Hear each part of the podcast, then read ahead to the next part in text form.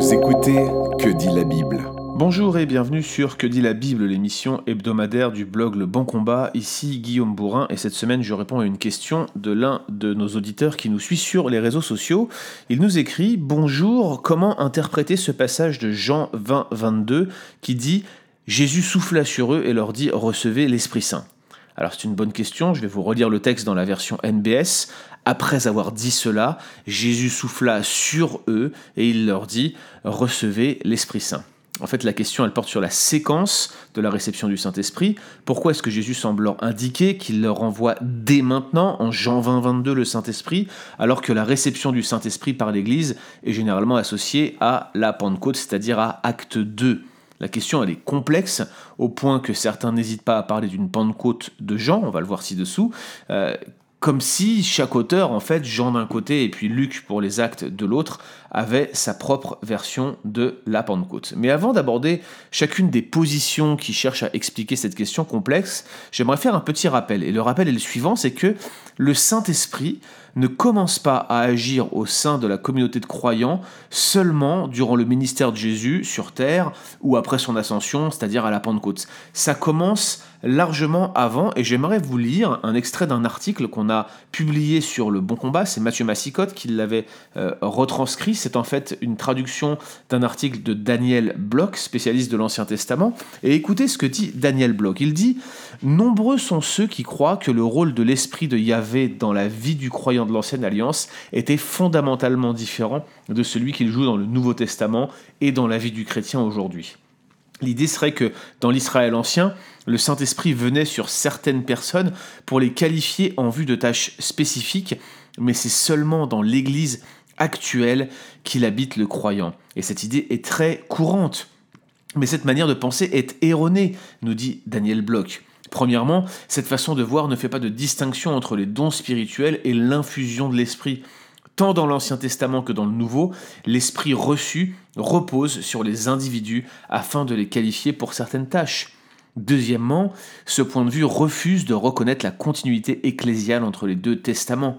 Croyant que les Israélites étaient reçus dans la communauté de foi par leur obéissance à la Torah, c'est-à-dire par leur fidélité à la loi, bien des personnes ne reconnaissent pas que la religion israélite était dès le départ une religion de cœur, une religion de foi. Et il cite l'appel à Jérémie pour la circoncision du cœur, Jérémie 4.4 n'était aucunement une innovation, mais un rappel de Deutéronome 10, 16 et surtout de Deutéronome 30, 6, c'est la loi, des textes dont l'influence pèse fortement sur le passage d'Ézéchiel 36-26. Je mettrai mon esprit en vous, dit Ézéchiel.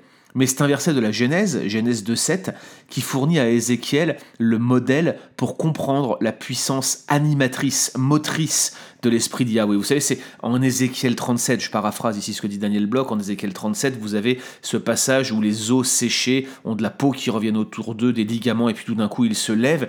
Eh bien, c'est basé sur Genèse 2.7, où il est dit que Dieu souffla son esprit mit son souffle en Adam et Adam devint une âme vivante. Vous allez voir que Genèse 2.7 est aussi important pour l'interprétation de notre texte. Et je reprends avec Daniel Bloch. Daniel Bloch dit Comme ce sera le cas dans la Nouvelle Alliance, la régénération dans l'Ancienne Alliance ne provenait pas des œuvres de justice du croyant, mais de l'infusion par Yahweh de son esprit dans l'individu. Troisièmement, dit Daniel Bloch, il s'agit également d'un oubli des enseignements du psaume 51, versets 12 et 13, où nous voyons David craindre que l'Esprit de Dieu ne lui soit enlevé et qu'il soit rejeté. Son unique espoir se trouve dans ce dont parle Ézéchiel ici, cet accueil gracieux du pécheur par Dieu, ainsi que la présence de Dieu en lui par son esprit. Et puis, un passage que j'ai déjà commenté à plusieurs reprises, j'ai même écrit un livre à ce sujet-là. En Jean 3, 5, 8, nous dit Daniel Bloch, Jésus reproche à Nicodème son ignorance quant à la réalité de la régénération dont parle Ézéchiel.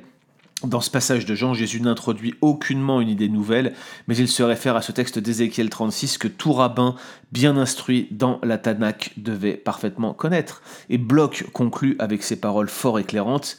Ézéchiel était certainement conscient de la théologie qui sous-tendait des textes tels que le psaume 51, Qui plus est, cette déduction concernant la profanation du nom de Dieu par Israël reflète le décalage fondamental entre la désignation idéaliste de son propre peuple comme le peuple de Yahweh et la réalité qu'il observait parmi ses compatriotes.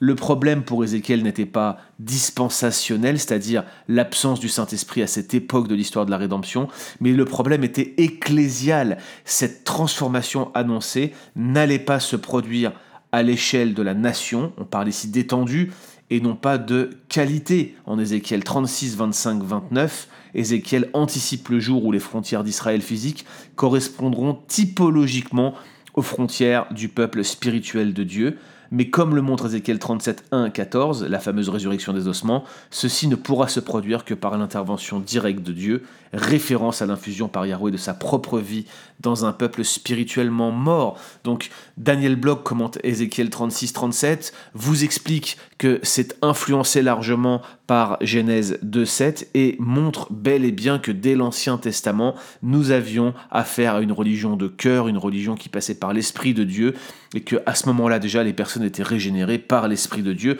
Bref, l'Esprit agissait déjà dès l'Ancien Testament. Une fois que ces choses sont dites, revenons à notre passage de Jean 20, 22. A priori, Jésus souffle sur eux, nous dit le texte, et il leur dit, recevez l'Esprit Saint. Plusieurs interprétations ont été avancées dans l'histoire de l'Église. Je les ai résumées ici et je me suis beaucoup appuyé sur le commentaire, l'excellent commentaire sur l'évangile de Jean de Don Carson. La première est assez simple, puisque l'expression qui est traduite par Saint-Esprit, pneuma agion, en grec, puisqu'elle est dénuée d'articles, eh bien certains suggèrent que ce n'est pas le Saint-Esprit qui est en vue, mais le souffle de Dieu. C'est possible. Pneuma peut être le souffle. Et là, ce serait alors l'emblème de la puissance de Dieu. Mais ce n'est pas l'usage de Jean que de distinguer le Saint-Esprit par un article par rapport à la puissance de Dieu, et donc cette opinion, elle a du sens, mais en fait elle est incertaine, et surtout dans le contexte, elle ne fait absolument aucun sens, et il faut donc d'emblée l'écarter. Ensuite, il y a l'opinion majoritaire, je l'ai mentionné un peu en introduction. Certains estiment en fait que ce verset n'est autre que ce qu'on appelle la Pentecôte de Jean. En fait, il s'agirait là du don de l'Esprit promis, et Jean ne connaîtrait pas d'autres événements de ce type, et s'il en connaissait un autre, par exemple la Pentecôte, eh bien il n'y fait pas allusion. Le quatrième évangile, Jean, insiste sur le fait que la venue de l'Esprit est liée directement à la glorification de Jésus, et cette glorification elle-même est liée à l'heure de la croix. Vous relirez par exemple Jean 7, versets 37 à 39, vous relirez aussi Jean 16, verset 7. Et donc là, l'heure est venue, et donc en conséquence, Jésus souffle sur ses disciples et il leur dit Recevez l'Esprit Saint.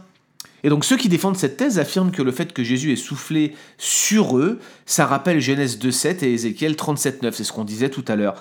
Cette fameuse insufflation, c'est ainsi qu'on appelle cet événement, n'est autre que le commencement de la nouvelle création, le point de départ de la résurrection des morts. Et donc, en fait, finalement, Jésus ferait un parallèle très clair avec les textes de l'Ancien Testament que je viens de vous mentionner. Alors moi, je ne vais pas m'étendre sur cette approche, que je ne retiens pas, bien sûr, même s'il y a un parallèle intéressant avec Ézéchiel 36-37.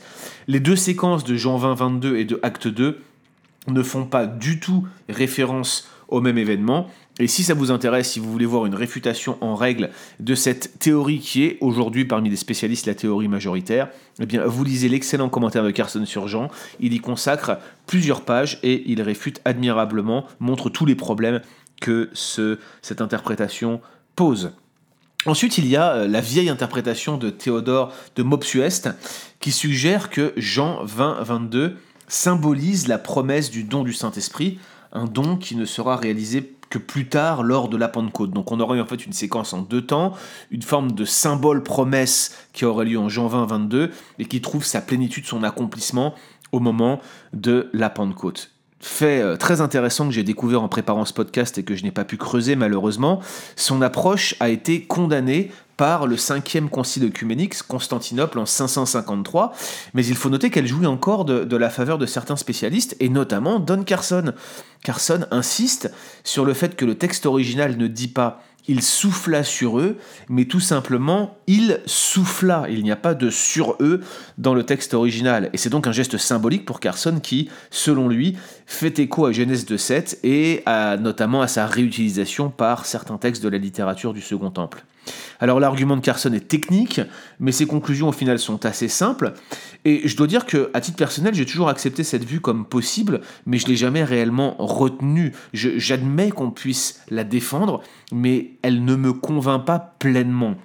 La seule chose en fait que je n'ai pas creusé, et je vous l'ai dit, je viens de le découvrir et je manque de temps pour le creuser, c'est la raison pour laquelle le concile de Constantinople l'aurait rejeté. Et si un auditeur qui se passionne pour la patristique veut aller essayer de comprendre pourquoi eh bien, cette, il y aurait eu ce rejet de cette théorie qui est défendue par Théodore de Mopsuest et par Carson, eh bien j'aimerais bien avoir des informations. Écrivez-nous ou commentez sous l'article du Bon Combat. Ça me paraît être une information qui serait capitale. Pour information, je, tiens d'ailleurs cette, cette euh, info euh, sur le, rejet de la théorie de Théodore de Mopsuest par le 5e concile œcuménique de Carson lui-même. Donc je vous encourage à aller creuser si vous avez le temps et j'aimerais avoir vos conclusions sur le sujet. Et puis il y a cette euh, quatrième interprétation qui est, je dirais, l'interprétation classique, réformée. eh bien, pour Jean Calvin, par exemple, eh bien, il est possible que Jean 20-22 constitue une véritable transmission de l'esprit. Donc l'esprit est bien transmis à ce moment-là une transmission qui serait différente de la Pentecôte, mais qui serait complémentaire à celle-ci. Pour Calvin, qui d'ailleurs au passage insiste beaucoup sur la divinité de Jésus, eh bien les disciples sont en quelque sorte aspergés à ce moment-là, en Jean 20, 22, de la grâce de l'Esprit, mais ils ne sont pas réellement encore saturés de la plénitude de sa puissance telle qu'ils vont l'être en acte 2. Alors, à titre personnel, sans adhérer pleinement à l'opinion de Calvin, c'est vraiment dans sa ligne de pensée que je me situe, c'est celle qui me paraît la plus fiable pour réconcilier les deux textes. D'une part, comme on l'a dit, le Saint-Esprit est déjà présent, il est déjà imparti aux croyants dès l'Ancien Testament. Je suis d'accord que l'Église n'y est pas formalisée, elle est invisible, elle est mélangée à Israël, sans être Israël, j'insiste bien, mais elle est au sein d'Israël, et elle jouit déjà du bénéfice du Saint-Esprit. Donc vu sous cet angle, clairement, ni Jean 20, 22, ni Acte 2 n'introduisent une nouveauté. Ensuite, clairement, Acte 2 marque un tournant dans l'histoire de la relation entre l'Église et le Saint-Esprit, d'une part parce que l'Église est désormais visible, publique, et que le don du Saint-Esprit est tel qu'il est fait à la Pentecôte, ça, matérialise en quelque sorte l'existence de l'Église, ça rend son témoignage puissant, d'autre part parce que les croyants reçoivent alors une puissance pour le témoignage conformément à l'annonce d'acte 1, 8, et, au passage, je vous rappelle que acte 1, verset 8, c'est en quelque sorte le verset programmatique, si je puis me permettre, de l'ensemble du livre des actes. La structure du livre des actes suit de près les différentes sphères de témoignage qui sont mentionnées en acte 1, verset 8. Et donc le Saint-Esprit qui intervient dès acte 2, il est donné d'une manière spéciale, pour un but spécial, pour accomplir l'objectif de témoignage que le livre des actes présente dès acte 1, verset 8. Vous recevrez une puissance, dit acte 1, verset 8, le Saint-Esprit descendant sur vous et vous serez mes témoins à Jérusalem, en Samarie et jusqu'aux extrémités de la terre. Et en quelque sorte, en Jean 20, 22, c'est la même chose. Le Saint-Esprit vient d'une manière spéciale pour équiper les croyants d'une manière particulière. D'une part, et je le maintiens, comme Carson le souligne, Jésus ne souffle pas sur ses disciples, mais il ne fait que souffler. Euh, il n'y a pas de, direction du souffle en particulier, et à mon avis, il s'agit là d'un écho distant de Genèse 2.7. Il a tout à fait raison, Carson, et son développement est absolument convaincant. Mais moi, ce que je pense, c'est qu'à ce moment précis, ce n'est pas une simple promesse ou un symbole, mais ses disciples reçoivent l'Esprit d'une manière spéciale, euh, ce qui n'indique pas, d'ailleurs, selon moi, au passage, qu'ils n'avaient absolument pas l'Esprit auparavant. Mais quelle est cette occasion spéciale? Eh bien, je pense que le verset 23 nous éclaire. Regardez ce que dit le verset 23. À qui vous pardonnerez les péchés, ceux-ci seront pardonnés. À qui vous les retiendrez, ils seront retenus. Clairement, ici, dans ce contexte direct, le Saint-Esprit est associé au pardon des péchés, avec cette phrase qui reprend l'effet de la prédication de l'Évangile. Pour ceux qui la reçoivent, elle est une source de pardon, pour ceux qui la rejettent, elle est une source de condamnation.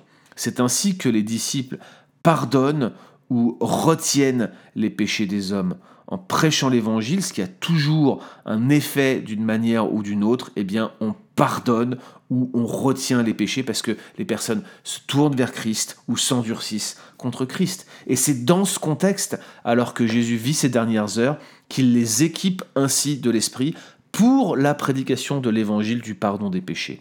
Alors certes, il ne s'agit pas encore de la plénitude de la puissance de l'Esprit qui va équiper l'Église pour le témoignage en acte 1, verset 8, mais la communauté de disciples apeurés que l'on retrouve au début du livre des actes est déjà dépositaire et de la parole de la prédication, mais en plus elle est rendue capable de l'annoncer par l'Esprit qui agit d'ores et déjà dans l'Église à ce moment-là, même si la Pentecôte va venir donner un équipement spécial pour ce faire.